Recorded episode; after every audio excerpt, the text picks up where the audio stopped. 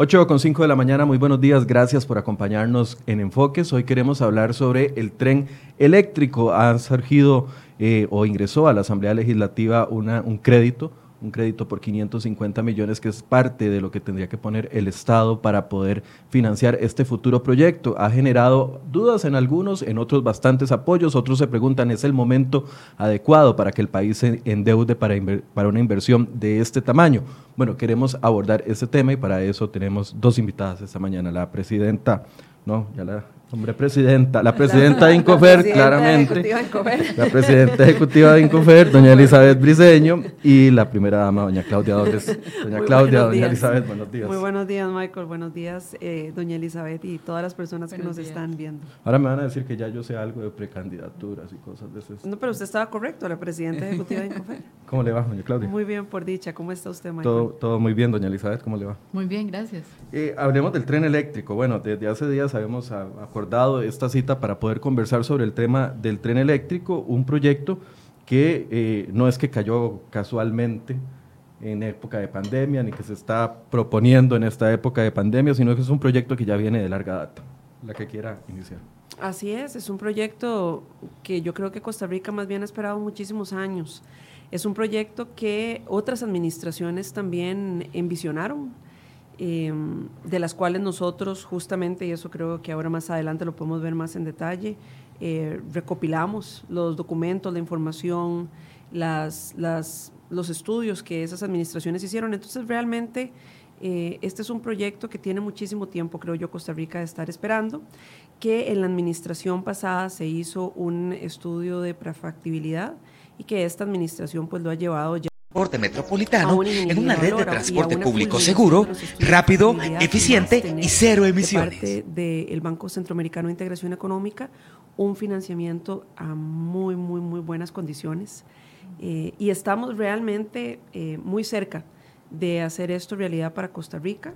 Y, creo que yo entiendo, entiendo perfectamente bien, nosotros no, nunca, creo yo, nadie pudo prever eh, una condición de, de pandemia Em, en la que nosotros tuviéramos que seguir un cronograma como el que teníamos ya de por sí previsto para el proyecto. Y entiendo perfectamente que la gente tenga, tenga consultas y tenga dudas. Y la idea justamente de estos espacios, Michael, que agradecemos muchísimo, es poder aclararle a la gente esto.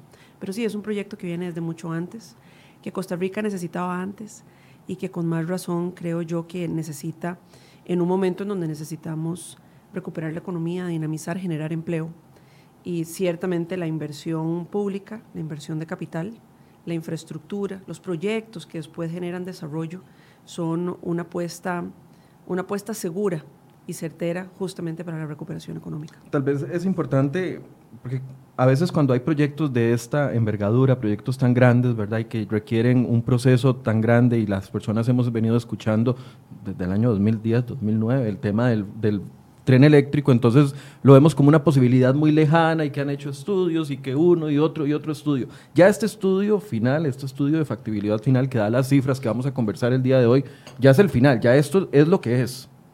Sí, yo creo que es importante eh, eso que usted, que, usted apunta de decir, bueno, efectivamente, desde el año 76 en Costa Rica se habla de un tren eléctrico moderno, de modernizar el sistema ferroviario, eh, ¿Qué es lo que ha pasado? Bueno, que, cada administración ha venido a, poner su eh, proyecto o su enfoque, su visión, pero es que estos son proyectos país que primero eh, trascienden gobiernos, es decir, no puedes construir un proyecto de la, tan maduro como el que está ahorita, sino haber pasado por una serie de requisitos de preinversión. Y este proyecto lo pasó.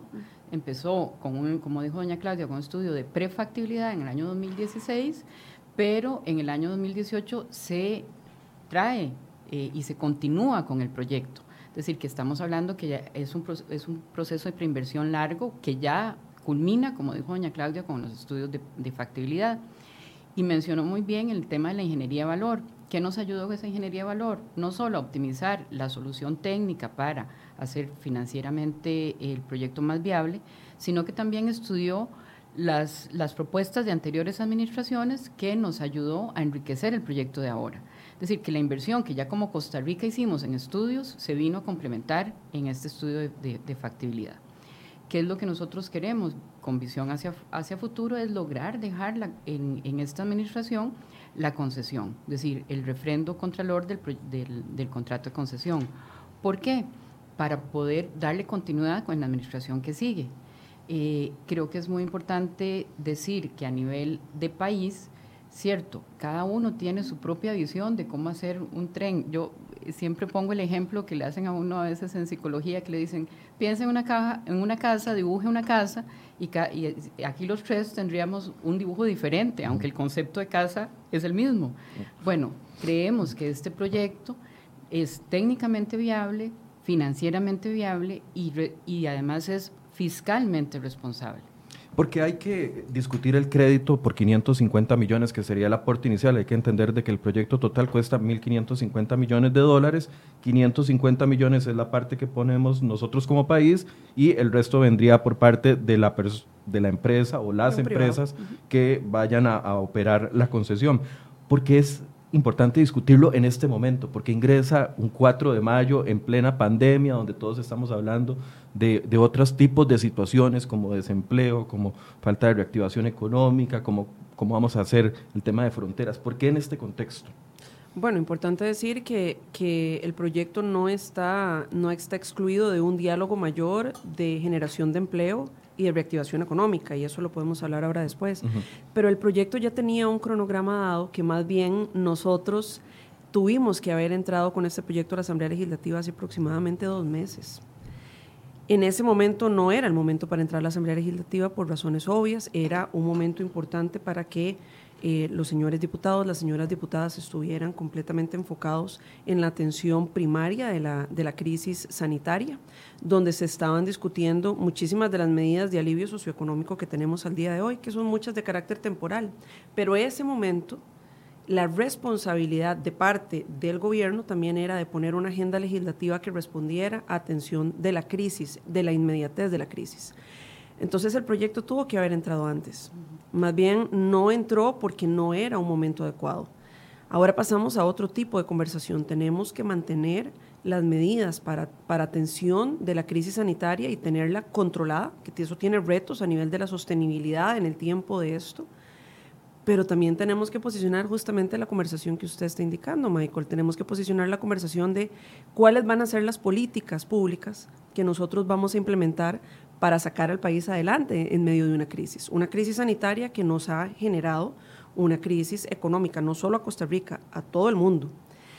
De cuáles son las políticas públicas que nosotros podemos tener para salir de una crisis, para poder generar empleo, para reactivar la economía hay varias acciones que pueden ser debatibles en el sentido de que podemos tener diferentes acercamientos a cómo, a cómo se debería hacer esa recuperación, pero en donde hay un, un consenso, diría yo, donde hay una buena práctica que la mayoría de los organismos internacionales, la mayoría de los países, los países OCDE, ahora que justamente Costa Rica ya ha sido formalmente invitada, tienen buenas prácticas de hacer es que en los momentos de crisis económica, los países ponen en la mesa sus inversiones de capital. La apuesta por la infraestructura es una apuesta segura para la recuperación económica y es una apuesta segura para la generación de empleo. Generación de empleo que se da en el momento en que se construye la obra, pero también luego se da en el momento en que la obra, la que sea, se vaya a operar. Entonces, hay una política pública muy clara de parte de esta administración y es poner sobre la mesa la inversión de capital, hacer una restricción de todo lo que se pueda en gasto corriente, pero poner, mantener y llevar adelante proyectos de inversión de capital, proyectos de desarrollo. Y en estos proyectos de desarrollo el tren posiblemente es uno de los más, es, el más, probablemente el más grande y el más ambicioso, pero hay muchos otros. Cuando hablamos de que esto es una política pública, lo es. Estamos intentando seguir generando cada vez más vivienda, vivienda de interés social, porque eso es, eso es infraestructura, eso genera empleo, eso encadena. Queremos seguir adelante con infraestructura hospitalaria, que tanto se requiere en el país. Hace poco vimos la buena noticia de que ya arrancó justamente este lunes, arrancó eh, el Centro de Salud de Santa Cruz en Guanacaste, que esa comunidad lo está esperando desde hace muchísimo tiempo. Queremos seguir con infraestructura hospitalaria, queremos seguir con infraestructura educativa. Eso se requiere, el país lo necesita. Y esa apuesta a la inversión pública repito, genera trabajo en el momento en que se hace, porque genera trabajo en cadena y estas personas que están trabajando en estas obras encadenan otros sectores productivos, pero luego genera también trabajo en su operación mantenimiento. Los hospitales habrá que llenarlos de personal, las escuelas necesitan personal docente y administrativo. Y también generan desarrollo en el sentido de que es una inversión que nos trae desarrollo socioeconómico, que a su vez genera oportunidades, que a su vez le trae beneficios a las comunidades. Dentro de ese chequeo que repito, es una buena práctica a nivel mundial, el tren posiblemente es el proyecto de infraestructura más grande en el que estamos apostando en este momento, un proyecto que tiene todas esas características, un proyecto que generará 1.200 eh, empleos directos en construcción, podríamos decir que puede estar generando la misma cantidad de empleos indirectos y generará casi 1.500 empleos directos en operación. Entonces ahí también podemos decir, bueno, más, más todos los empleos indirectos que eso pueda generar más las ventajas a nivel de competitividad país. Esto genera un mejor clima de inversión. Generamos una, unas condiciones habilitantes para que la gente siga invirtiendo en Costa Rica y esas inversiones generan empleo. Entonces esa política pública está muy clara en esta administración y entonces por eso creo yo que el proyecto del tren, entre muchas otras cosas que podemos hablar de ambiente, de salud, de calidad del aire, de calidad de vida, es un proyecto definitivamente de recuperación económica y generación de empleo. Ponerlo en discusión o, mantenerlo en discusión en este, bueno, yo sé que ya la agenda legislativa no la maneja Casa Presidencial, ya pasó a manos de los diputados, pero mantenerlo en discusión en este contexto no puede arriesgar un poco el proyecto y el trabajo realizado. Digo, si algún grupo de diputados dice, no, no es el momento aún para esto porque tenemos que solucionar lo que está en el en el primer plano y en el segundo plano y después pensamos a mediano plano.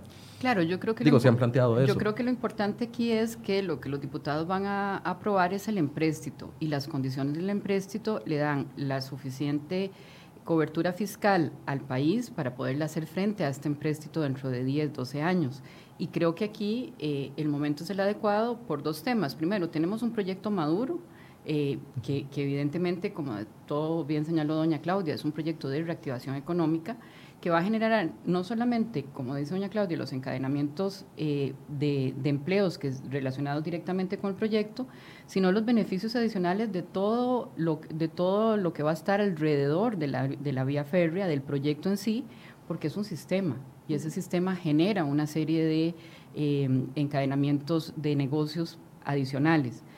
¿Por qué sí ahora es importante? Bueno, como decía doña Claudia, tocó, pero además es proyecto maduro, es un proyecto de reactivación y las condiciones del empréstito nos van a ayudar a que realmente Costa Rica pueda hacerle frente en, el espacio fiscal necesario para el, empréstito. Y con gusto entramos en, materia. Sí, yo sé que ya queremos hablar de, quisiera, ese Yo quisiera complementar un poco lo que está diciendo doña El y también decir que eh, no son excluyentes, Michael. La Asamblea Legislativa seguirá discutiendo todos los temas, todos los temas que son necesarios de discutir para el país. El proyecto fue asignado a una comisión, la comisión justamente de infraestructura, que esa comisión lo que ve justamente son proyectos de infraestructura.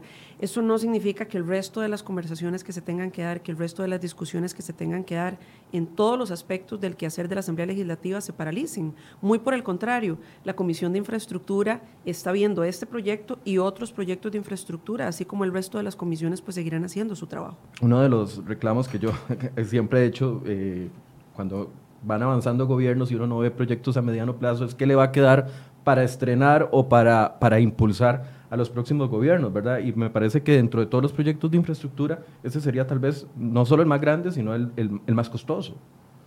El más ambicioso, ¿verdad? Es, es, un proyecto, es un proyecto transformador, es un proyecto que estamos hablando de que tiene un impacto en cuatro provincias, 15 cantones de manera directa. Eh, las provincias que tienen mayor cantidad de población, sin que esto signifique que no haya muy buenas noticias para otras regiones, de los cuales yo creo que doña Eli puede hablar, para la región Caribe, para la región Pacífico, etc. Em, entonces es un proyecto muy ambicioso y yo repito, es un proyecto que nosotros entendemos como, como un proyecto país donde Costa Rica y nosotros como ciudadanía tenemos que empezar a ver los proyectos de infraestructura de este calibre, que son megaproyectos, son proyectos que usualmente sus tiempos naturales para que sean proyectos ejecutados y pensados, planeados de manera responsable, no corresponden a los tiempos, a los tiempos de una administración, no, no corresponden. Cuatro años para un proyecto de este calibre es muy poco. Creo que el, referente más, perdón que le interrumpa, el referente más cercano que tenemos es el, la TCM, la, Terminal de Contenedores, de ese tamaño y de Tres administraciones, porque son proyectos país, son proyectos que nosotros como costarricenses tenemos que dejar de ver como proyectos de una administración. Son proyectos que son al final un legado para el país. Otra, otra experiencia muchísimo más reciente, que no necesariamente es de infraestructura, pero que es visión país, eh, fue, por ejemplo, tres administraciones trabajando para que nosotros pudiéramos ingresar a OCDE, porque eso es una visión país. Cuando estamos hablando de estos proyectos que son transformadores, que son proyectos que realmente van a venir a cambiarle la vida a los costarricenses, usualmente no responden por sus envergaduras, no responden a cuatro años. Necesitamos empezar a verlos como algo que trasciende administraciones, y que al final del día es para Costa Rica. Hablemos un poco de los detalles, que yo sé que ya los han mencionado en múltiples espacios donde han estado, pero la gente también tiene preguntas con respecto a los detalles. Eh, se mantiene el recorrido original que está, solo que es una infraestructura completamente nueva y distinta. Sí, nosotros mantenemos el derecho de vía actual. Eh, nosotros estamos hablando de 84 kilómetros a doble vía. Esto tiene un impacto positivo en materia del riesgo, del riesgo de la operación, eh, del riesgo de, choques frontales, eh, pero además podemos garantizar eh, operación en horas pico de cada cinco minutos, de poder estar usted ahí en la estación y si se le va el tren, sabe que en cinco minutos llega el próximo. Esto es un, cambio totalmente de, de, cómo nos movilizamos. Estamos hablando de 18 horas diarias. Eh, nuestra, siete días a la semana, nuestra proyección en el estudio de demanda es 200 mil pasajeros diarios. Ahí estaríamos hablando de cerca de, de, 50 millones de viajes al, al año. Eh, estamos hablando de, tener una estación central como la estación del Atlántico, como una estación central como en todos los sistemas ferroviarios a nivel internacional, con tres líneas, una que llega hasta Paraíso de Cartago, eh, otra que llega hasta el Hospital de Alajuela, pasando por Heredia, y otra que llega hasta Ciruelas. Y dos extensiones de esas líneas, que es cerrando la herradura. Esto lo que le permitirá, por ejemplo, a un herediano es llegar a Belén sin tener que venir hasta San José.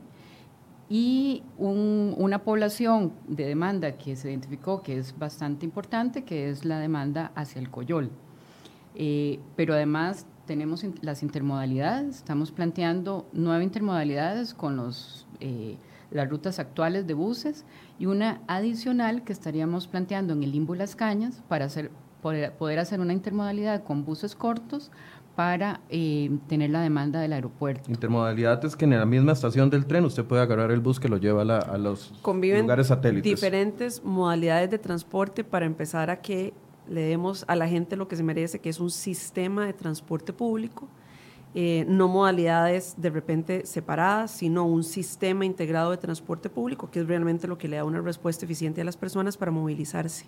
Y que en Costa Rica, pues creo yo que el tren sería una gran oportunidad para empezar a hablar justamente de esta intermodalidad. No solamente, no solamente una intermodalidad no solamente, no solamente implica las, las modalidades de transporte motorizado, también, por ejemplo, nos está dando una oportunidad muy bonita de planear con las municipalidades eh, la generación de ciclovías, que en este momento ciclovías muchas veces a nivel cantonal van de un distrito a otro en el mismo cantón. Esto ya nos generaría la oportunidad de generar ciclovías conectadas a otros medios de transporte realmente. Entonces yo podría hacer mi última milla, como dicen, mi último kilómetro en bicicleta, pero conectarme al tren en bicicleta. Entonces, eh, esto nos genera, repito, una dinámica de movilidad para los costarricenses completamente nueva una modalidad, eh, una, una dinámica que en otros países ha demostrado que le mejora la calidad de vida a la gente, que hace que la gente invierta menos tiempo pegada en una presa y que pueda invertir ese tiempo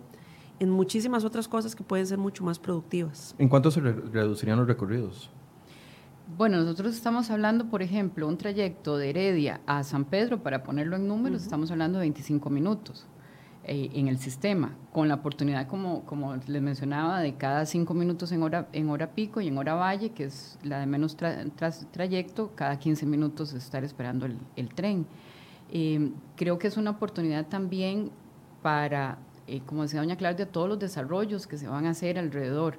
Es decir, nosotros vemos este, el, el proyecto del tren no como algo única y exclusivamente de Incofer, sino que ha sido un proyecto gestionado por diferentes instituciones, con la colaboración de diferentes instituciones. Y, por ejemplo, en el tema de los pasos a nivel con la vialidad, para la convivencia con la vialidad, esto se hizo a través de una metodología eh, que se socializó con Ingeniería de Tránsito del MOP, y entonces, en conjunto, se determinaron qué pasos iban a nivel, qué pasos iban a desnivel, cuándo había que desnivelar la carretera, cuándo subir el tren.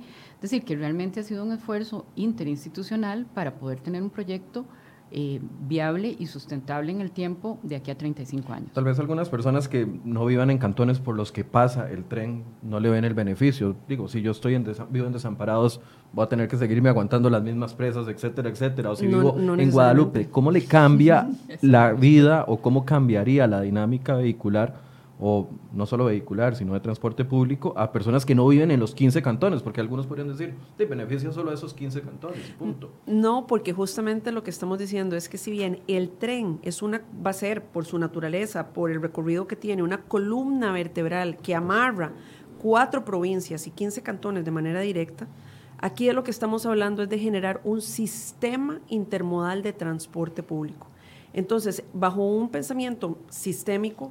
Expliquemos esa parte intermodal. bajo, un, bajo un pensamiento sistémico, si yo vivo en Desamparados, en este momento tenemos el centro de San José, todo lo demás pasa, de, como si fuera una estrella, todo pasa por el centro de San José. Entonces, si yo quiero ir de Desamparados a muchos otros lugares, casi que tengo que atravesar muchas veces San José para poder llegar a otro punto.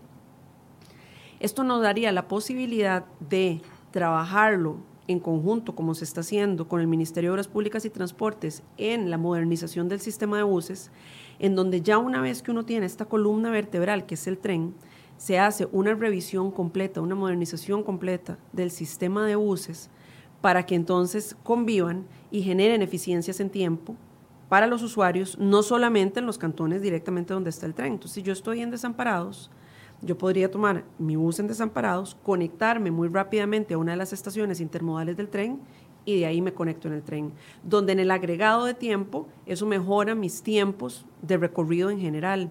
Gente que nos decía, por ejemplo... esto abre una oportunidad a modificar las rutas tradicionales de autobuses que conocemos. Es que se está trabajando de esa manera. Se tiene que trabajar así porque, repito, es un sistema. Los sistemas tienen que eh, complementarse, tienen que funcionar de manera articulada. Entonces, por eso siempre hemos dicho que esto es mucho más que un tren. Es la posibilidad de hacer un cambio completo en la manera en la que nos movilizamos los costarricenses, con la posibilidad de que estas buenas prácticas las empecemos también a trasladar a nuestras ciudades medianeras, a nuestras ciudades en, desarrollo, que están creciendo, por así decirlo, con, los mismos, con las mismas complejidades a nivel vehicular que lo que nació el gran área metropolitana. O sea, no es un secreto para nadie que si uno va a Pérez de Ledón, te quedas pegado en una presa. Si uno va a San Carlos, uno se queda pegado en una presa. Si uno va a Liberia, te quedas pegado en una presa. Esto no es un problema solamente del gran área metropolitana y tenemos que empezar a generar una visión diferente de cómo nos movilizamos para que las personas no pierdan tres horas de su día pegados en una presa. ¿Cuánto le cuesta a la gente? No solo en calidad de vida, cuánto le cuesta a la economía familiar tres horas pegados en una presa. El Estado de la Nación, por ejemplo, en, en la entrega que hizo en el 2018, hizo un cálculo de que los costarricenses perdemos, cada uno de nosotros, cada costarricense que vive en los cantones que están más afectados por presas, aproximadamente 5 mil dólares al año, solo de pérdidas por pura productividad de los cantones que están menos afectados, que cada vez son menos cantones los que están menos afectados, de los cantones que están menos afectados, perdemos 3 mil dólares, perdemos 3 mil dólares al año por costarricense. ¿Cuánto significa al final eso en el Producto Interno Bruto del país? ¿Qué significa eso en nuestra productividad? hoy un día esto es un cálculo que decían que, que más o menos nosotros podemos perder empresas anualmente aproximadamente ¿cuánto fue? 10 días, 15 días al año. Bueno, eso es, eso es más muchas veces. Siete años de vida de un Al final, digamos, una cosa así, como siete años de vida. Bueno, yo decía, puña, en siete años de vida uno estudia una carrera nueva, en siete años de vida, ¿qué, qué, qué no se hace? con nuestro tiempo, al final del día, probablemente lo más valioso que tenemos en, en, y yo sé que así es para todos los costarricenses, independientemente de que sean personas que trabajan fuera de casa, que trabajan en casa, lo más valioso que tenemos es el tiempo. Lo que sentimos que nunca nos alcanza es el tiempo para hacer un montón de cosas. ¿Y los autobuseros, eh, qué criterio tienen sobre esto? Porque sabemos que también muchas de las trabas que han existido a nivel histórico de arreglar el sistema de transporte público ha venido del sector. Bueno, es que justamente... O se tendrán que adaptar. Justamente lo que hemos hablado con ellos es que el tren, más bien, lo que busca es robustecer el transporte público y ellos forman parte de este sistema. El tren muy posiblemente, según los estudios de demanda que nosotros tenemos, tiene la capacidad de más de 200 mil personas al día. 200 mil personas en un corredor que atraviesa todo el gran área metropolitana, si se conecta con los sistemas de modalidad bus, lo que va a hacer es que le va a devolver la demanda también al bus. Entonces nosotros lo vemos, así lo hemos explicado a los empresarios de autobuses, lo vemos como una oportunidad para robustecer el sistema como un todo, donde, donde la modalidad de buses también gana. Gana porque se robustece, gana porque se moderniza, gana porque con ellos también estamos trabajando en otro montón de cosas justamente para hacer este empate y sobre todo, repito, ganan los costarricenses, que son los que usan el transporte público día a día para, para cumplir con sus responsabilidades y para lograr sus oportunidades. La gran mayoría de los, de los costarricenses, a pesar de que por las por las presas uno a veces siente que todo el mundo en Costa Rica tiene carro. La realidad es que no es así. Todavía la mayoría de la población costarricense depende del sistema de transporte público para poder movilizarse. Y doña Elizabeth, ¿el estudio ya arrojó la tarifa? Bueno, recordemos que esto es una modalidad, eh, ley de concesión de obra pública, lo que el cartel licitatorio va a pedir aprobación de la ARECEP es de la metodología tarifaria, de cómo calcular esa metodología tarifaria. Eh, evidentemente nosotros hemos hecho una serie de modelaciones con diferentes tarifas. Se hizo una sensibilización tarifaria, estamos hablando de más o menos 600 colones dentro del sistema. Sin embargo, eso va a quedar eh, también mucho, va a depender también del concesionario que gane. ¿Por qué? Porque el concesionario en materia de operación va a traer también las mejores prácticas privadas. ¿Qué son las mejores prácticas privadas? Bueno, si usted es estudiante, su tarifa puede ser diferenciada.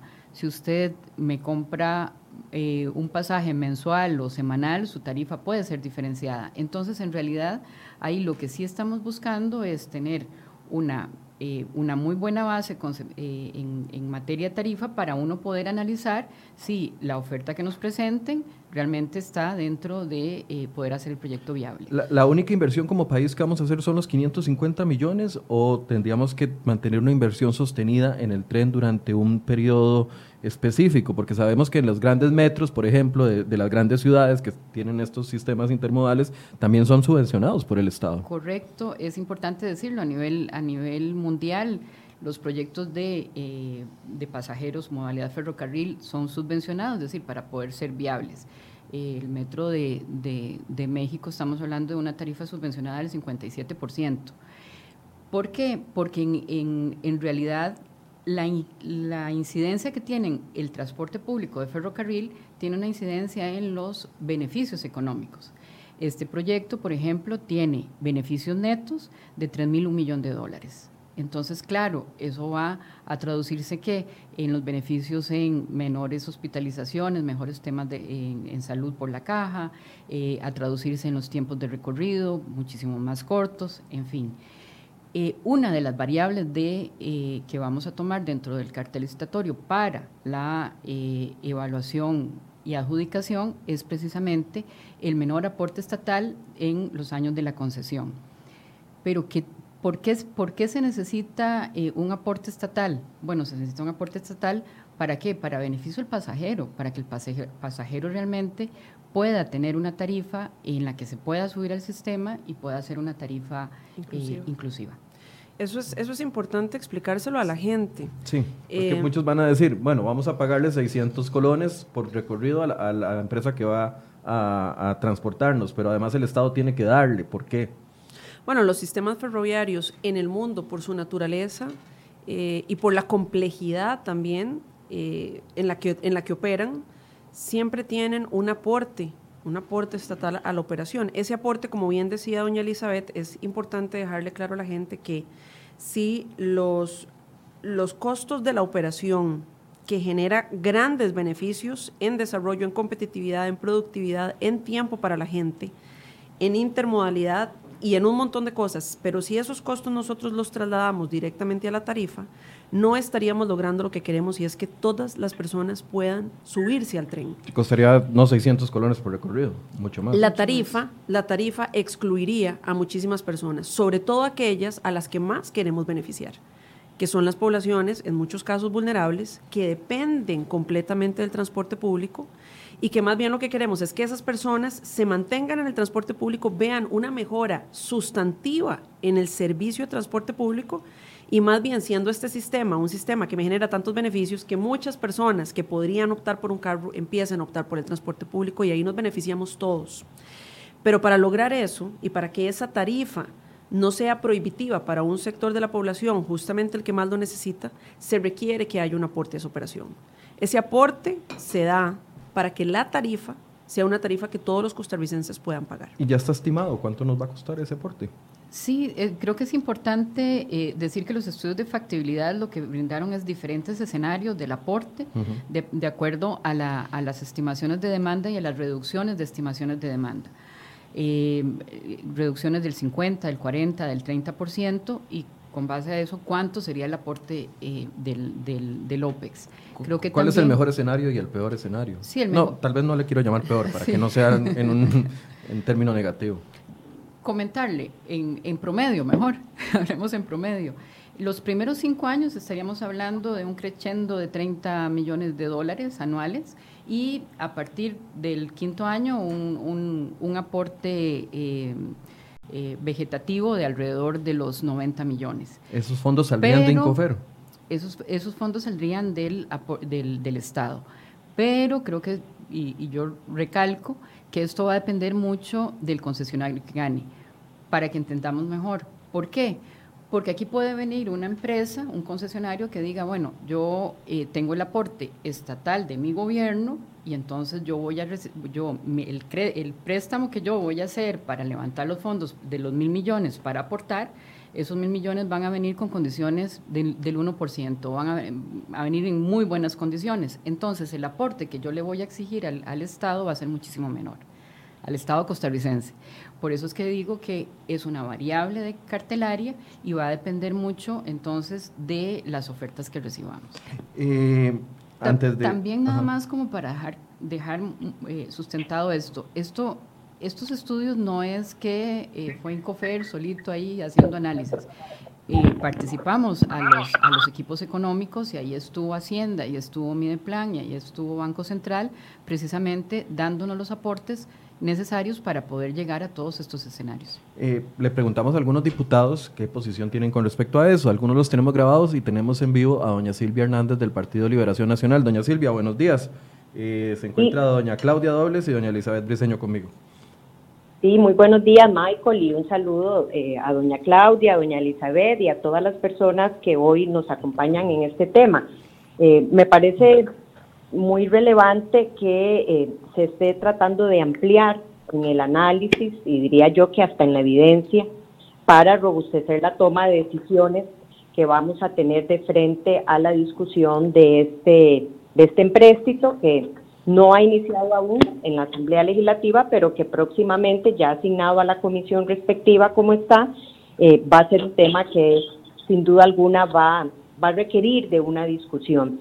Yo, eh, y además lo veo muy conveniente porque se ha generado alguna equivocación cuando hablamos del tren eléctrico, eh, relacionándolo también con el tren de carga o el tren del Pacífico. Así que me parece que este tipo de eh, discusiones ayudan también a tener muy claro el panorama. Dicho eso, eh, el tren eléctrico al que se están refiriendo hoy es un proyecto vital, París. A mí me parece que esa discusión nadie la puede negar y la discusión que vamos a tener de frente es sobre el financiamiento para llevar a cabo este proyecto país vital en el marco de la movilidad. Eh, yo creo que el tema de mejorar nuestra infraestructura en general y sobre todo de transporte o de infraestructura mobiliaria es vital, representa un tema de crecimiento, inclusive de igualdad, no solamente por eh, mejorar eh, condiciones de costos para que una persona se movilice, sino de acceso y fundamentalmente acceso para reducir brechas de igualdad. Eso está totalmente comprobado. Sin embargo, aquí eh, yo creo que la discusión, por lo menos en la que yo quiero centrarme como diputada, entendiendo que va a llegar esta discusión a la Asamblea Legislativa, es un poco la que usted estaba teniendo ahora eh, recientemente, Michael. Yo creería que aquí debería de existir una discusión técnica en la Asamblea Legislativa y considero que al menos dos elementos van a ser en los que nos estaremos centrando, en donde se dé una discusión rigurosa para poder sacar adelante este y otros proyectos que están en el marco de la infraestructura. Y lo primero es cómo alinear este proyecto o esta, esta inversión, este empréstito, este aporte del Estado de 550 millones de dólares con las limitaciones fiscales. En otras palabras, conocer en detalle las garantías o aportes adicionales para enmarcarlo en una aprobación o discusión de otras iniciativas adicionales de transporte e infraestructura. Eh, por ejemplo. Es decir, no solo conocer la eh, inversión inicial, sino conocer todo el panorama completo, dice usted, doña Silvia. Claro, es que vamos a ver, el aporte inicial es de 550 millones de dólares, ya doña Elizabeth comenta que, y ya se ha discutido eh, de alguna forma, cuánto sería ese aporte anual adicional a estos 550 millones de dólares. Me parece que esa discusión se tiene que dar con transparencia, con amplitud. Eh, si eso va a representar más o menos 100 millones de dólares anuales, de dónde van a salir esos recursos, ¿verdad? Eh, doña Elizabeth señala del presupuesto. Bueno, eso tiene que tenerse en una claridad que a lo largo de la concesión, los 20, 25 años, el Estado va a tener que pagar números más, números menos, alrededor de 100 millones de dólares anuales adicionales a los 550 millones de dólares que enmarcaría este empréstito inicial con el PCE como subsidio. Me parece que esa discusión tiene que darse, eh, revisarse en el marco de otros empréstitos globales que están llegando a la Asamblea Legislativa para cerrar eh, y empatar, como bien dice doña Claudia, todo este ecosistema o sistema de transporte.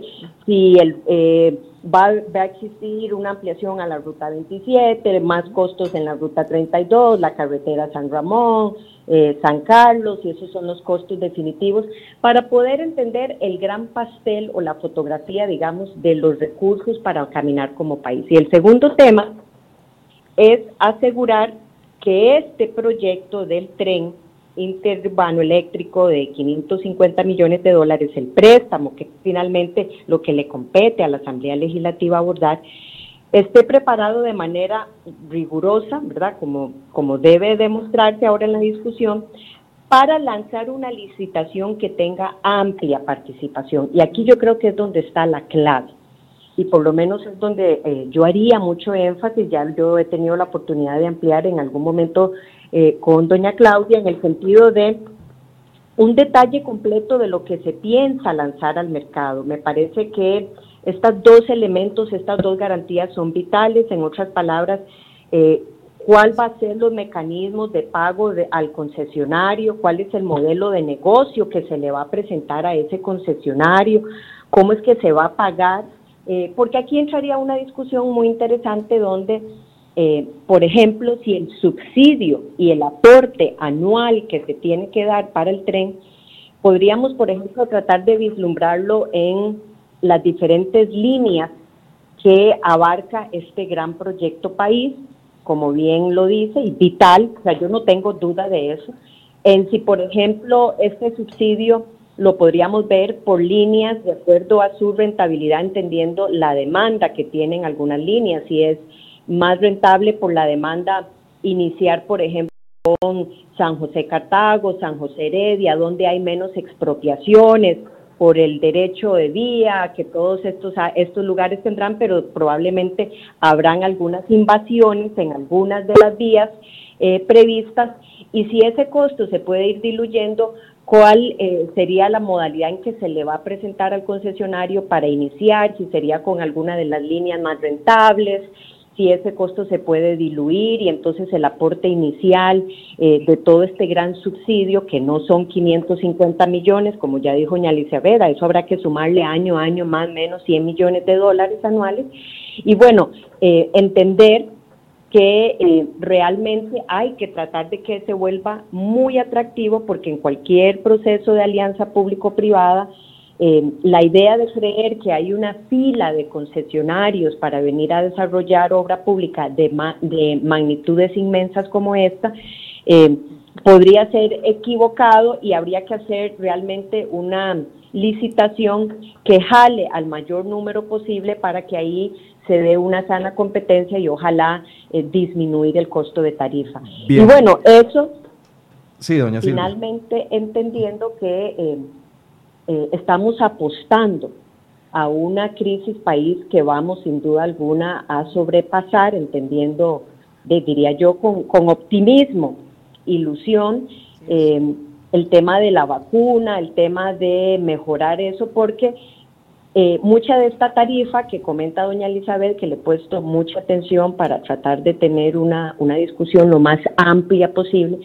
podría este, meternos o enfrascarnos en, eh, más adelante en el gran reto de cómo eh, reducir espacios conglomerados y si más bien la tarifa ya no se podría pensar en 200 mil personas, que como señalaba ella, sino en un número mucho más reducido, en donde por temas de la pandemia ya estos espacios de conglomeración tendrían que verse reducidos y cuánto podría impactar o no eso en la tarifa, creyendo que esa va a ser una discusión que ojalá como país superemos eh, muy prontamente y podamos hacer estudios de demanda que realmente se, vean en las proyecciones iniciales y no en las situaciones actuales en donde definitivamente el costo de subsidio tendría que ser mayor en la tarifa. Bien, gracias doña Silvia por expresarnos esas preocupaciones. Eh, sí, primero decirle muchísimas gracias a, doña Silvia. Yo creo que doña Silvia toca varios temas muy importantes y a mí me gustaría referirme a algunos de ellos. E, y ese monto de 100 millones de dólares adicionales por año es, correcto, como lo plantea Tal vez Silvia. Voy, a, voy a ir por, voy a ir por varios, voy a ir por varios temas. El primero Em, que esto es un poco la discusión que nosotros esperamos tener en la Asamblea Legislativa. Es una discusión técnica, es una discusión, repito, que aborda una visión país. ¿Cuál es la visión país que nosotros, que nosotros tenemos y queremos para Costa Rica? Em, entonces, varios, varios temas que, que dice doña Silvia. Lo primero, en efecto, hay dos aportes, hay dos aportes que nosotros como país hacemos a este proyecto, que es un proyecto, repito, de movilidad y es un proyecto que es mucho más que un tren. El primero, que es el que se va a ver en la Asamblea Legislativa, que para que, para que lo puedan aprobar, obviamente tienen que ver todo el proyecto, pero es el empréstito de los 550 millones del aporte a la inversión.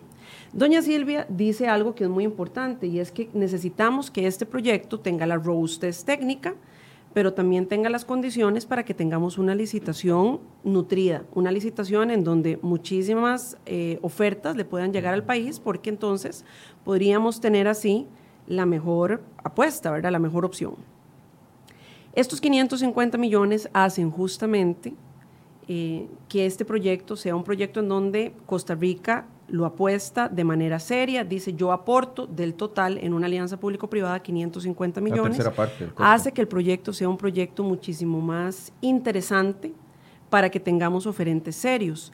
Y en, la, en el agregado, en el, en el proceso completo, son 550 millones de un aporte estatal en condiciones tan favorables que realmente eso nos garantiza que la inversión en su total, cuando lo vemos en el tiempo, sea, sea menor. Y repito, y hace que el proyecto sea muchísimo más atractivo a la hora de la licitación y así garantizarnos tener muchos oferentes y oferentes serios. Luego tenemos otro aporte, que es el aporte que justamente vos estabas conversando y al que doña Silvia también muy bien se refiere, que es el aporte justamente a la operación. ¿Cuánto va a ser ese aporte a la operación? Estará determinado, y yo creo que ahí doña Elizabeth puede, puede hablar mejor que yo, estará determinado mucho por las ofertas que nosotros podamos recibir en la licitación.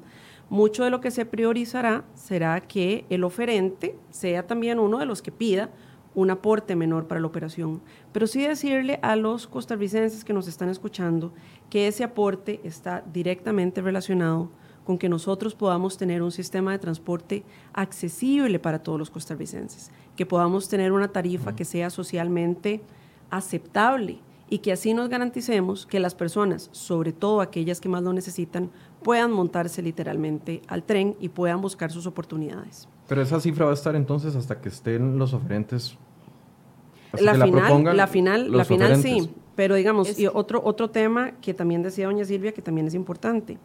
Este proyecto nosotros lo queremos dejar adjudicado. Estamos calculando que podría, ah, bueno, estamos calculando que podría arrancar operación en aproximadamente, eso también dependerá de, los, de, de las ofertas, pero si arranca operación en aproximadamente cinco años, ya sea en una primera línea o en dos, porque eso también dependerá de las ofertas que nosotros tengamos, ciertamente la condición de pandemia que vivimos el día de hoy eh, no será la de la Costa Rica de cinco años. La condición fiscal que tenemos el día de hoy tampoco será la de la Costa Rica dentro de cinco años. También indicar que este, este empréstito, el de los 550 millones, nosotros lo empezaríamos a pagar cinco años después de que entre en operación. Entonces, por eso es que hemos hablado de que posiblemente lo vamos a empezar a pagar 10 años, de aquí a 10 años. Entonces, repito, las condiciones de Costa Rica de aquí a 10 años tienen que ser otras. Estamos trabajando para que sean otras. Entonces, vamos a tener los costos, los costos de los aportes de aquí a 5 o a 10 años, pero vamos a tener todos los beneficios antes. Entonces, al final del día, dentro de una visión país, dentro de una visión de desarrollo, de generación de empleo, de desarrollo en toda el gran área metropolitana, repito, vamos a tener beneficios mucho antes de que tengamos que hacer los aportes y de que tengamos que pagar eh, el empréstito en 10 años.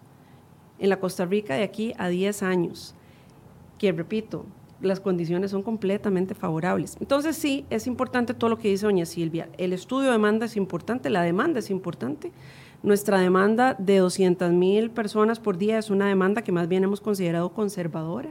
Se han estado haciendo otra cantidad de acciones para más bien robustecer esa demanda, para generarle más demanda al sistema.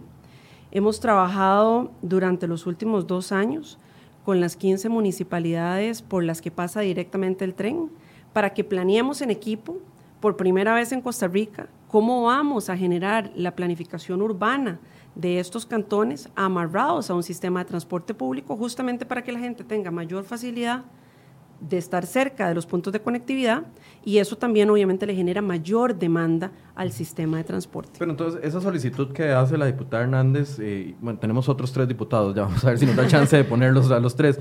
Eh, esa solicitud de que dice la diputada Hernández de tener un panorama eh, por lo menos aproximado de cuánto va a costar la inversión, de dónde va a salir esos dineros adicionales, si es que son 100 millones adicionales al año de dólares, cómo se va a financiar eso, eso es factible de entregar como una proyección a los diputados para que analicen el crédito. De hecho, ya se les entregó. La, la semana pasada, Incofer cursó un, un, correo electrónico a todos los diputados con el link de los estudios, tanto socioambientales de vulnerabilidad de género, como el, de, eh, como el financiero, como el técnico. Eh, ya Incofer además le pidió a la, en coordinación con don Marcelo Prieto, le pedimos a las jefaturas de fracción un espacio, ya sean las jefaturas o con cada uno de los diputados, para ir a hablar del proyecto. Eh, vea, yo si algo estoy muy contenta de las de todas las, las como 10 cartas que recibí de diputados para, para consultas del tren, es la calidad de la discusión. Y eso a mí me llena de muchísima tranquilidad, porque entonces eh, podemos ver diputadas como doña Silvia Hernández, que realmente las preguntas que hace son preguntas serias, de fondo, eh, donde muestran un interés real del proyecto y donde, claro, nosotros estamos en la mejor disposición precisamente de hacer de lo que tenemos que hacer, el escrutinio público. Nada más dos temas importantes. Los estudios de factibilidad lo que le permiten a la administración es tener un rango eh, de, de 50 hasta 150 millones de los posibles aportes estatales y cómo eso pasa, cómo eso juega en la ecuación del plano fiscal. Pero evidentemente, como mencionamos... Perdón, doña Elizabeth, de 50 a 150 millones anuales, ¿durante cuánto tiempo? Eh, durante la, los 30 años. Excepto los primeros 5 años, que sí es un, un, aporte muchísimo menor. Es decir, la curva nosotros, ahora que está tan de moda la curva, la curva la hicimos al revés, los aportes menores al principio, precisamente para darle eh, realmente dos temas importantes. El tema fiscal, ver cómo, cómo mejora el tema fiscal de aquí a allá, pero también para empezar a medir la, la, demanda, porque como bien citaba doña Claudia, la demanda es conservadora. ¿Quién quita que esos 200 mil se conviertan en 300 mil? Entonces ahí el aporte estatal disminuye considerablemente. Creo, creo que es muy importante también eh, enmarcar que es una concesión de obra pública y entonces aquí vamos a tener una distribución de riesgos donde los riesgos que pueda asumir el privado sean los que mejor administre y, los riesgos de la, que, se, que se conserven en la administración pública sean en la que somos buenos administrando esos riesgos. Para dar un ejemplo, usualmente en este tipo de, de sistemas, doy un ejemplo que es muy cercano a nosotros, que es el de Panamá. Usualmente las demandas superan los estudios de demanda. ¿Por qué? Porque la necesidad está ahí. La necesidad de que las personas tienen de movilizarse y si hay una garantía de que yo desde Paraíso de Cartago hasta el centro de San José voy a durar aproximadamente, ¿cuánto tiempo es que habíamos 50 minutos. 50 minutos. Aquí le regalo hora y cinco, así.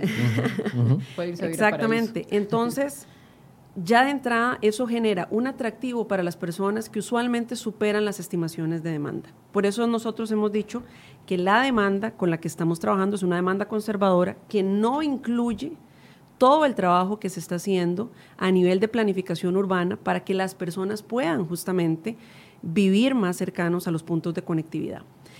Pero muchísima gente se nos ha acercado a decir, bueno, tenemos conocidos, por ejemplo, gente, voy a dar un ejemplo que nos, que nos han dado, gente de Turrialba, que eh, sus oportunidades de trabajo salieron, por ejemplo, en, en Alajuela.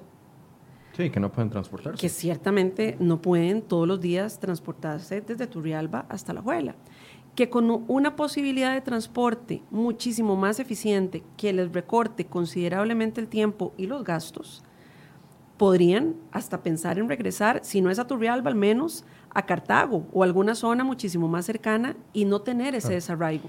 Entonces, usualmente, repito, usualmente las demandas son superadas. El Metro de Panamá superó por muchísimo la demanda que tenían, la expectativa de demanda que tenían en el arranque. Es un sistema eficiente que más bien este, ha superado muchísimo la demanda. Dentro de eso, el sistema de Panamá sigue teniendo un aporte estatal.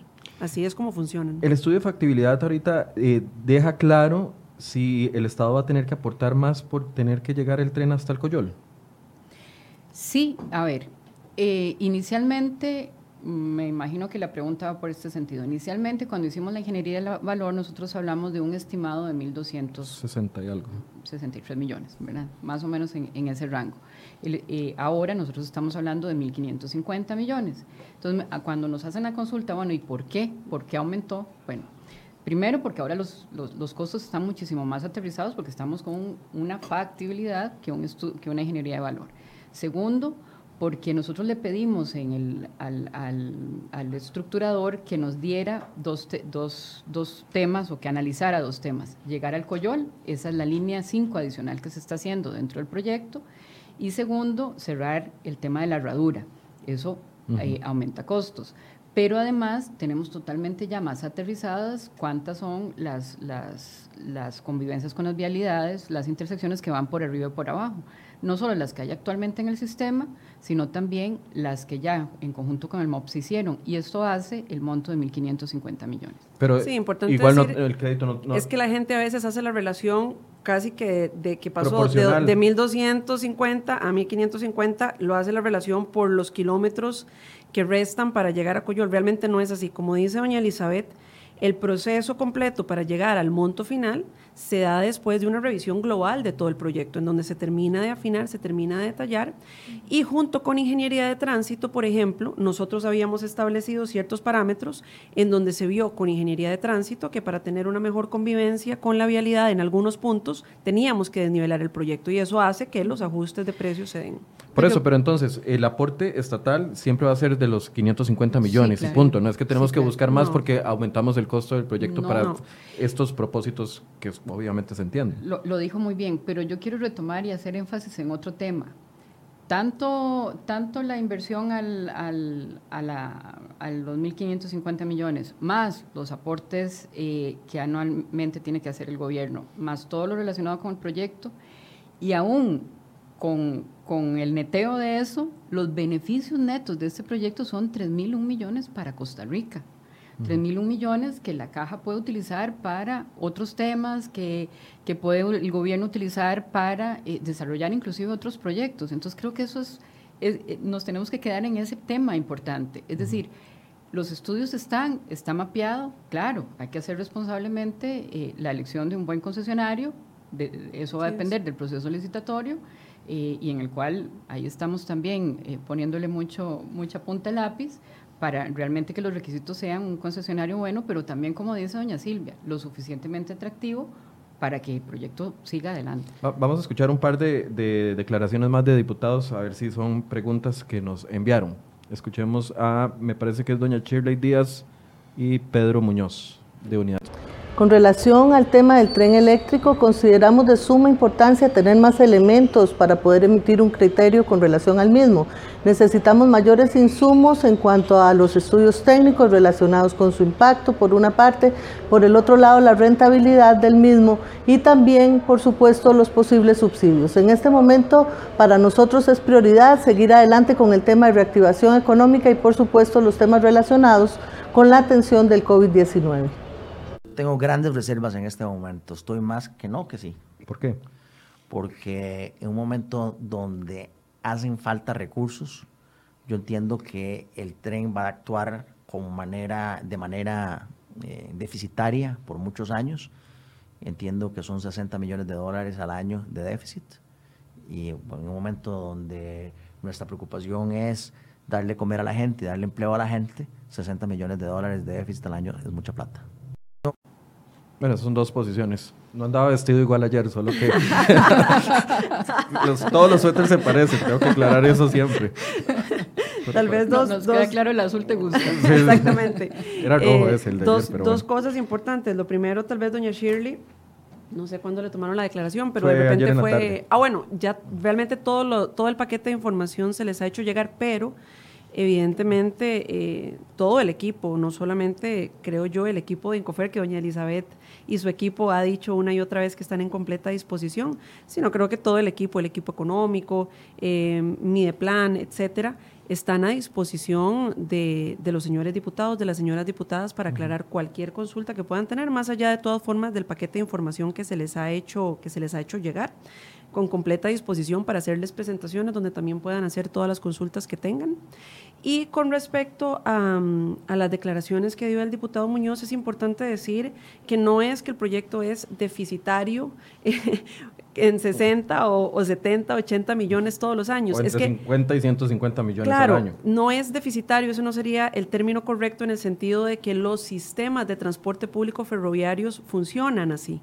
Tendríamos que decir que los sistemas de transporte público de todas las ciudades, aquellas en donde nosotros pensamos que hacen, que hacen las cosas bien, que son ciudades que nos gustan, donde la gente puede acceder al transporte público, son deficitarios. Realmente es que el sistema de transporte público ferroviario funciona así. Tiene que haber un aporte estatal, repito, justamente para que la tarifa sea una tarifa socialmente aceptable y sea un sistema que lo beneficie, que beneficie a toda la ciudadanía, incluyendo sobre todo a las personas en mayor estado de vulnerabilidad. Entonces, el sistema opera así, funciona así, en Costa Rica y en todo el mundo. Pero ya vemos que por ahí va a ir la discusión, ¿verdad? Ya, ya se puede sondear de que por ahí va a ser la discusión. Pero, pero, pero eso, es, eso está bien y es correcto. También decir que en este momento tenemos una crisis sanitaria que se está abordando y a la cual se le han dado acciones y respuestas en este momento.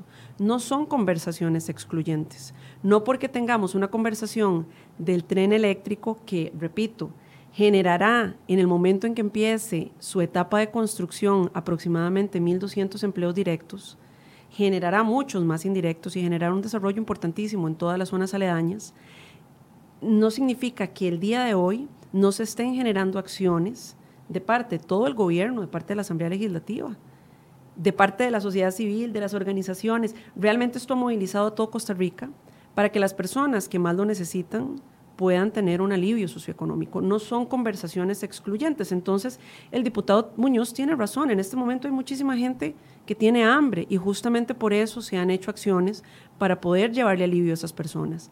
Tenemos igual que tener las conversaciones de cómo vamos a sacar adelante el país, de los proyectos de desarrollo, de cuál es la Costa Rica que queremos de aquí a cinco años, cuál es la Costa Rica que queremos de aquí a diez años.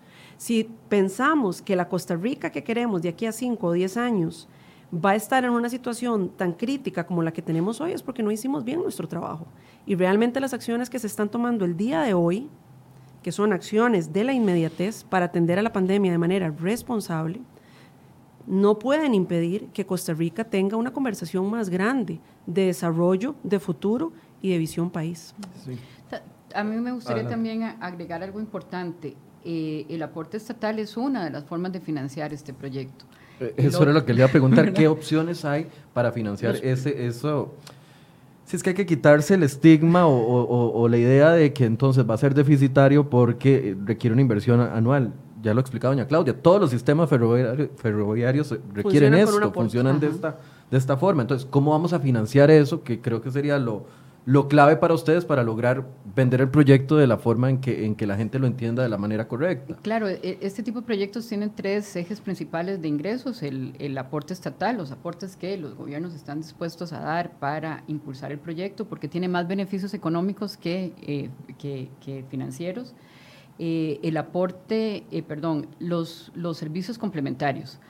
Los servicios complementarios, los de la publicidad, de la fibra óptica debajo de las vías férreas, es decir, hay una serie de servicios complementarios que pueden darle eh, una sostenibilidad y que, por ejemplo, el único caso que conocemos nosotros eh, documentado, que es el Metro de Hong Kong, hace que, por ejemplo, los desarrollos inmobiliarios que se hacen alrededor de las estaciones o en las estaciones, donde usted tiene oficinas, imagínese el montón de beneficiarios en impactos de, eh, de empleo de, tener un oficentro.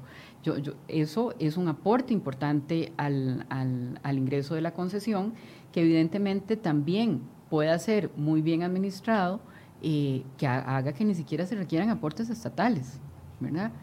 ¿Qué es lo importante acá? Bueno, lo importante realmente es tener eh, una licitación con un aporte estatal, como decía doña Claudia, dar una señal de interés del Estado, pero además estos 550 millones vienen a minimizar muchísimo el impacto financiero en el proyecto en sí, porque vienen a condiciones realmente bastante buenas. Eh, estamos hablando que nosotros estamos con un empréstito en la Asamblea Legislativa presentado a los señores diputados de 2.9% masivo a seis meses, que eso es lo que le estamos presentando a los, a los diputados. Pero además estamos con Fondo Verde del Clima y con Exim coreano eh, en negociaciones a través del BESI, que si son fructíferas podríamos estar llevando esta tasa al 1.54%. Entonces, creo que eh, las condiciones propias del empréstito nos ayudan muchísimo, no solo por el proyecto sólido que tenemos, sino porque las condiciones del empréstito nos ayudan a poder tomar decisiones. A mí me gustaría también decir que cuando hablamos de cuál es el aporte anual que el país tiene que dar a la operación, deberíamos al otro lado también decir qué es lo que perdemos como país anualmente por justamente no tener un sistema de transporte público eficiente. Entonces, hemos hablado, por ejemplo, de que por costarricense se pierden aproximadamente 5 mil dólares al año solamente por productividad, por persona en los cantones más afectados, y repito, 3.000 en los cantones menos afectados, pero lamentablemente si no hacemos algo, vamos a llegar en donde todos los cantones serán afectados. Entonces, ¿cuánto dinero es eso anualmente? Nosotros tenemos aproximadamente una factura petrolera anual de 1.600 millones de dólares. Aquí estamos hablando que vamos a pasar a un sistema de transporte que es, que es limpio, que no es contaminante, cero emisiones, pero más allá de eso, porque yo sé que el tema ambiental es importante para nosotros, pero el tema económico es importante para todos. Eso significa que nosotros vamos no solamente a disminuir nuestra factura petrolera, que repito, es de 1.600 millones al año. Eso aunado a que vamos a bajar nuestra huella de carbono, sino que vamos a usar energía limpia producida en Costa Rica que nos va a garantizar también una mejora y una, y una mejor competitividad del ICE como institución, porque va a tener ahora un cliente, por así decirlo, nuevo, que va también a mejorar sus números. Luego nosotros tenemos, eh, hablando, por ejemplo, la gente ha, ha entrado también en una discusión que no, que, no es, que no es real. Nosotros no tenemos por qué escoger entre encontrarle una ruta de sostenibilidad a la caja o el tren. No, tenemos que encontrarle las dos, porque las dos son exactamente igual de importantes. Se refiere que algunas personas han dicho que en lugar de que vayamos por el crédito de los 550 millones para el tren, le cambiemos el destino y se lo invertamos a la caja del seguro Correcto. Cosa que no es posible, además. Cosa que no es posible, pero aparte, el, el hecho de que no sea posible que nosotros tomemos estos 550 millones y se lo pasemos a la caja, no significa que la conversación de la caja no se tenga que dar. Entonces es importante decírselo a la gente, no significa que la caja no tengamos nosotros como país, empezando por el gobierno, que encontrarle una ruta. Entonces ahí hay una responsabilidad y ahí hay un compromiso, no tenemos por qué escoger. Pero cuando hablamos también de la sostenibilidad de la caja, la mejor manera de que la caja sea sostenible en el tiempo es, repito, generando reactivación económica, generando empleos formales. Este proyecto tiene la capacidad de generar empleos formales y encadenar con muchos otros sectores que van a necesitar recuperación económica. Pero más aún, nosotros perdemos anualmente, nosotros perdemos anualmente, primero, vidas humanas por complicaciones respiratorias, muchas de ellas que están relacionadas con problemas de calidad de aire. Yo lo he dicho en diversas ocasiones, cuando tenemos crisis de, de enfermedades respiratorias en el hospital de niños, uno de las, una de las zonas más contaminadas en el país es justamente la Avenida Central es justamente las zonas que están aledañas al hospital de niños. ¿Cuánto nos cuesta en atención médica también, repito, más allá de, de, vidas humanas, cuánto nos cuesta también en atención médica los problemas relacionados con la calidad de aire? ¿Cuánto nos cuesta anualmente las hospitalizaciones por accidentes de tránsito? Que está más que comprobado que la accidentalidad, primero en un sistema ferroviario, es un sistema extremadamente seguro. No significa que es que, que, no puede existir un accidente, pero realmente la accidentalidad que nosotros tenemos en nuestras calles nos cuesta anualmente, repito, muchísimas vidas humanas, pero nos cuesta también muchísimo dinero como país. El Hospital del Trauma está lleno de personas que vienen de accidentes de tránsito, muchos de ellos de motociclistas, que al final optan por una moto porque es un medio económico de poder movilizarse rápidamente. Entonces, al final, ahí lo que, nos estamos, lo que estamos viendo es que tenemos una patología como país que nos cuesta muy cara anualmente. Entonces, también es importante decirle a todas las personas que cuando tengamos la conversación de cuál va a ser el aporte, también deberíamos tener la conversación de cuáles son las pérdidas que nosotros anualmente tenemos como país por la situación actual en la que estamos, situación en la que si no actuamos, sencillamente va a empeorar, no va a mejorar. El Estado de la Nación eh, que son muy serios y muy responsables, han dicho una y otra vez que si bien nosotros tenemos que seguir apostando por la infraestructura vial, porque tenemos un rezago importante, ahí, ahí don Pedro tiene razón, somos deficitarios en esa infraestructura y este gobierno ha apostado a eso. Eso no va a ser la solución de las presas. El mismo Estado de la Nación lo dice, eh, la academia a nivel internacional lo dice, las ciudades que han apostado por un sistema de transporte público lo prueban eso solamente funciona y solamente le vamos a dar una respuesta real a la gente si lo, si lo acompañamos de una inversión en el sistema de transporte público y si empezamos a ver el sistema de transporte público como un generador de desarrollo, como un generador de oportunidades. Como bien lo decía la diputada Hernández, que de manera muy acertada, el transporte público lo tenemos que empezar a ver hasta dentro de la lucha contra la pobreza extrema. Cuando nosotros vemos esas familias más vulnerables, muchas de ellas jefeadas por mujeres que tienen hijos, ¿cuánto tiempo les cuesta a esas mujeres estar tres horas pegadas en un, en un bus, en una presa?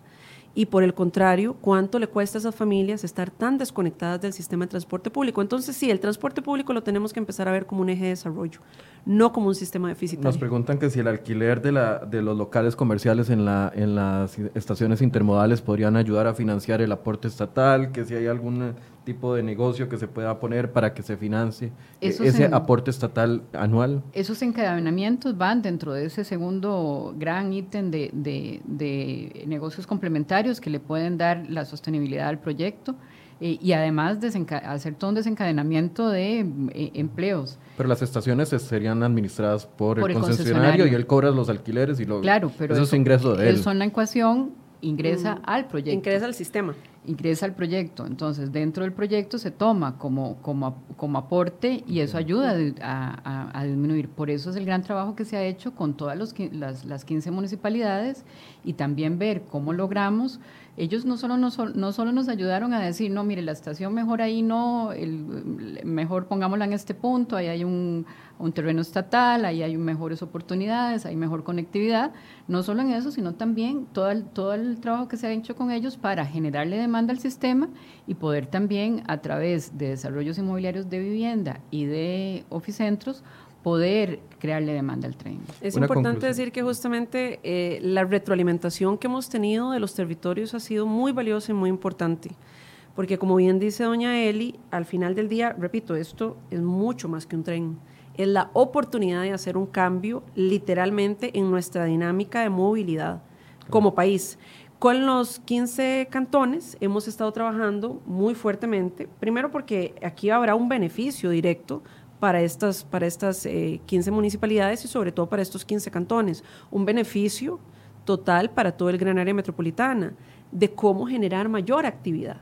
Entonces, al final del día, si uno tiene 200 mil personas o más de 200 mil personas pasando por este corredor de movilidad, eso, el potencial que tiene, por ejemplo, para el sector comercial es gigantesco. El potencial que tiene para hacer un cambio de uso de suelo y poder potenciar mayor desarrollo y mayor empleabilidad es gigantesco. Entonces, esa retroalimentación la hemos visto porque cada territorio es diferente, cada cantón tiene sus particularidades y yo pues aquí también quisiera hacer extensivo un agradecimiento a todos los gobiernos locales que han participado con el gobierno nacional, creo yo, por primera vez en la historia de Costa Rica, a través de la planificación urbana y del sistema de transporte público. Eso es, eso es un hito que yo creo que en todo caso como país, independientemente de lo que pase en la Asamblea Legislativa, tenemos que recuperar. Gobierno nacional trabajando de la mano con gobiernos locales en una visión país de planificación urbana orientada al transporte por primera vez. Conclusión. Es, es, es, es una gran oportunidad para el país poder desarrollar este proyecto. Creemos que es un proyecto transformador, creemos que es un proyecto que le va a dar beneficios principalmente a una, a, una gran mayoría de costarricenses que necesitan tener oportunidades eh, y que con toda la transparencia estamos en la mejor disposición del escrutinio. Aquí estamos para conversar, las puertas de, están abiertas, hablemos del proyecto, eh, sentámonos, démosle espacio y tranquilidad a los señores diputados del proyecto sólido que les presentamos y de las buenas condiciones que tiene el empréstito para eh, poder hacer este proyecto una realidad. Doña Claudia. Bueno, decirle a, todos los costarricenses que más bien nosotros agradecemos las dudas y las consultas. Este proyecto, al ser un proyecto país, tiene que ser un proyecto sólido y un proyecto responsable. Nosotros pensamos que así es y nosotros pensamos firmemente que va a ser un proyecto que le va a traer muchísimos beneficios a Costa Rica, muchísimos beneficios al gran área metropolitana, sin que eso no signifique que hay proyectos de los cuales no hablamos, lamentablemente, proyectos importantes para la zona del Caribe, proyectos importantes para la zona del Pacífico, porque esto no se trata solamente del GAM. No solamente los trenes de carga, sino otros estudios que Jane Cofer está haciendo para el Pacífico, que en otro momento, en otro momento sería interesante verlo. Esto es un proyecto país. Costa Rica, si bien nosotros todos y el gobierno, por supuesto, de primero por la responsabilidad que tiene, tenemos que hacerle frente a la crisis sanitaria que estamos viviendo con acciones contundentes y con trabajo, no podemos dejar de lado la conversación de visión país, la conversación de futuro, porque si no pensamos en el futuro hoy, cuando estemos ahí, no lo vamos a tener. Y la próxima administración y la que sigue, estoy segura de que van a haber muchísimos beneficios en tener 1.200 empleos directos nuevos generados. El país va a haber muchísimos beneficios en tener un sistema de transporte público renovado y ciertamente como país, repito, tenemos que empezar a pensar más allá de una sola administración y tener una visión a futuro del país. Bien, muchas gracias a la primera dama, doña Claudia Dobles, y a la presidenta de Incofer, doña Elizabeth Briseño, que nos dedicaron esta hora para poder conversar tan abiertamente sobre este proyecto. Muchas gracias a ambos. A usted. A usted, muchísimas gracias al espacio, a todas las personas que nos estuvieron viendo, muchísimas gracias por el interés. Y también le vamos a dar seguimiento de lo que suceda en esta discusión dentro de la Comisión de Infraestructura en la Asamblea Legislativa. Ya sabemos por dónde va a ir esa discusión, entonces vamos a estar muy pendientes con respecto a ello. Mañana vamos a hablar con la presidenta Laura, expresidenta Laura Chinchilla, hoy ando fatal con el término presidenta, con la expresidenta Laura Chinchilla sobre la situación del país y también el tema con Nicaragua que también ha generado bastante preocupación. Muchas gracias por su compañía y muy buenos días.